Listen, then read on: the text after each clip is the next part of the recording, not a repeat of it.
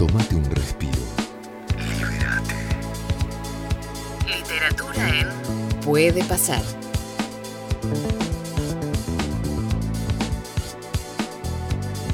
Ocho de la mañana, 42 minutos. Seguimos, seguimos en la mañana de Puede Pasar. Voy a saludar a Matías Bauso. Vamos a charlar un rato con él, sí, sobre su obra 78, Historia Oral del Mundial, ¿no? Con todo lo que significa aquella época y, por supuesto, el primer mundial, ¿eh? deportivamente hablando, para la, para la selección argentina. Matías, ¿cómo estás? Buen día. Buen día, Gustavo. Gracias por llamar. No, por favor, un placer charlar con vos. Aquí te saludamos con, con Claudia Villapun, con, con Sofi Martínez. Bueno, eh, primero lo primero, eh, obviamente es la historia del Mundial, es el año 78, es eh, aquella también, aquel momento tan oscuro ¿no? en, en la historia política de Argentina. ¿De qué trata este libro? Contanos un poco y también por qué surge la, la idea de hacerlo, Mati. El libro trata sobre el mundial, no, obviamente, pero intenta cubrir todas las facetas, digamos. El mundial del 78, ningún mundial, pero mucho menos ese, se puede analizar solo desde el aspecto político. Eh, el, el fútbol moderno, el fútbol profesional tiene muchas dimensiones eh, y las políticas, la económica y la sociológica son son algunas de las dimensiones del, fútbol moderno y mucho más en un mundial, mucho más en este mundial eh, por, la, por las circunstancias políticas del país. A mí yo era muy chiquito cuando tenía cinco años, seis años cuando este, cuando sucedió el mundial, me fascinó el evento, era, me, me gustaba mucho el fútbol y este, tenía como un recuerdo este, glorioso de, de, los partidos de Argentina en el, el Luna Park, el partido gigante y a color. Eh, y después, con el paso del tiempo, me di cuenta que, bueno, que había otras cosas, además, en la experiencia deportiva. Entonces me, me interesó investigar eh, todas esas circunstancias. Y, y, lo otro que me interesaba mucho es por qué un hecho tan popular y relativamente reciente, sucedió hace 40, 40 años, 42 años, eh, está cubierto de tantas tergiversaciones, falsificaciones, mitos, eh, errores y hasta mentiras. Bueno, mucho de lo que nosotros creemos ahora sobre el Mundial 78 eh, está equivocado. Matías, ¿qué tal? Buen día. Te saluda Claudia. ¿Qué, ¿Cuál fue el, el hecho o, el, o, la anécdota o, no sé, el suceso, algo que fue lo que te, te llevó a, a, escribir el libro? Es decir, para a partir de esto empiezo a hilvanar toda esta historia que, que querés contar en, en, el libro, de sobre todo en este, este, mundial que vos decís tiene un montón de aristas interesantes para contar. Son, son dos. Una, mi experiencia personal, digamos, el recuerdo, eso, a ver qué era cierto de todo aquello que yo me recordaba de, de cuando tenía 5 o 6 años. Eso por un lado. Y por el otro, este, si uno googlea Mundial 78 militares eh, o dictadura, va a encontrar millones o cientos de miles de resultados que digan que la dictadura utilizó el Mundial para tapar los crímenes. Eh, y lo que sucedió eh, fue exactamente lo contrario, desde el punto de vista práctico. Sucedió exactamente lo contrario. El mundo se enteró todo el mundo, literalmente todo el mundo se enteró de las violaciones a los derechos humanos en la Argentina en virtud del Mundial 78. ¿Por qué? Porque el fútbol, mucho más un mundial, lo que hace es este, multiplicar todo exponencialmente, poner como un foco sobre lo que toca. Eh, entonces, el caso argentino, que estaba postergado en, el, en los diarios del mundo, eh, a raíz del Mundial y a raíz de los grupos de boicot que se formaron en Europa, eh, llevaron las violaciones a los derechos humanos que sucedían en la Argentina a la capa de todos los diarios europeos. Uh -huh. Y eso antes de, del Mundial no, no, sucedía porque el caso argentino estaba postergado, eh, porque desde Europa o, o desde Estados Unidos no se entendía bien qué era lo que estaba sucediendo en la Argentina. Claro.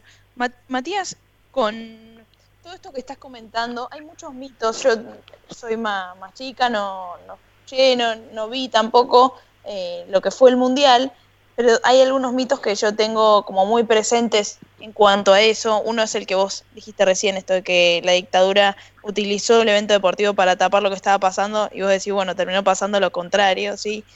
Pero hay algunos, algunas cuestiones que te quería preguntar. Por ejemplo, ¿es verdad que eh, Cruyff, por ejemplo, no participó por oponerse a la dictadura?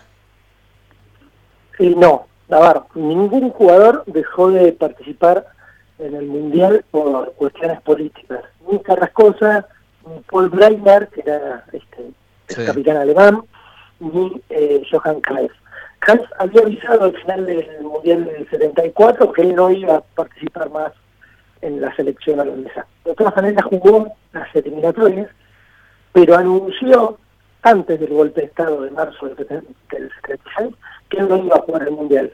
En, su autobiografía dice que él no jugó el Mundial porque habían, habían secuestrado a, a la esposa, en un momento habían entrado a robarles en Barcelona, habían secuestrado y prometió que no se iba a ir tanto tiempo lejos, pero en realidad parece que el verdadero motivo fue que durante el Mundial 74 hubo como, el plantel holandés, eh, la prensa holandesa contó que el plantel holandés había participado de orgías y demás y se le armó problemas con la esposa, entonces prometió este no este, no jugar el mundial. Digamos, antes del golpe de Estado él se había anunciado que no iba a jugar el mundial.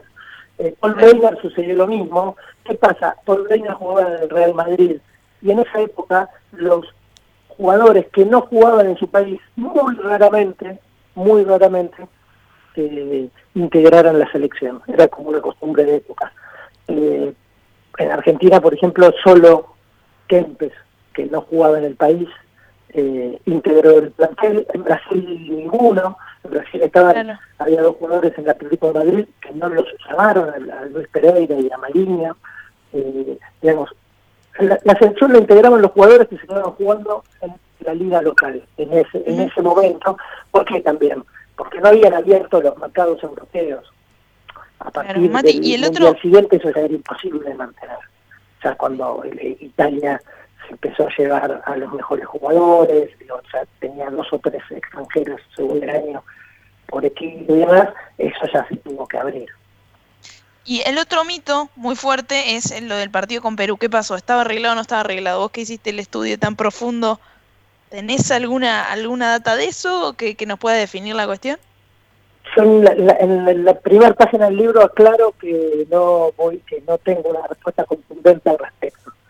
Eh, lo que sí puedo decir es que hubo un montón de elementos para eh, afirmar que fue un partido normal y un montón de elementos para afirmar que fue un partido sospechoso. Hagamos dos columnas rápidamente para, para entender eso.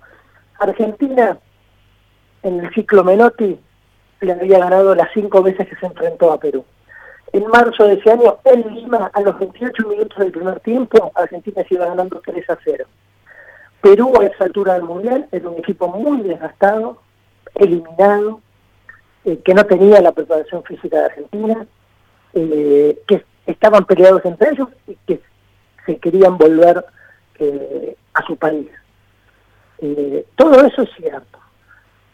También es cierto que el micro tenía que tardar 15 minutos para llegar a la cancha y tardó una hora y media, que Miguel y Kissinger entraron antes del partido al vestuario peruano, y el presidente de Adonorem, de la delegación cubana, eh, peruana, perdón, era el, hijo del, dictador Morales Bermúdez, que era amigo de, de Videla, eh, que recibieron presiones y llamados de la familia de Quiroga, que era el arquero, que eran rosarinos, la madre y la hermana, la pasaron mal.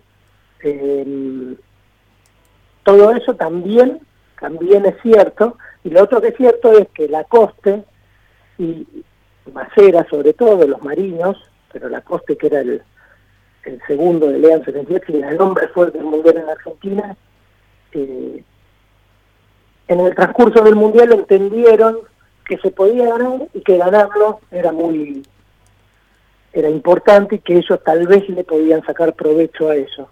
Que antes del mundial, o en las primeras etapas del Mundial ellos no lo pensaban. ¿Por qué? Porque Argentina no tenía antecedentes como para pensar que podía ganar el Mundial, digo, siendo realistas. El Mundial pasado Argentina de seis partidos que había jugado solo había ganado uno contra Haití.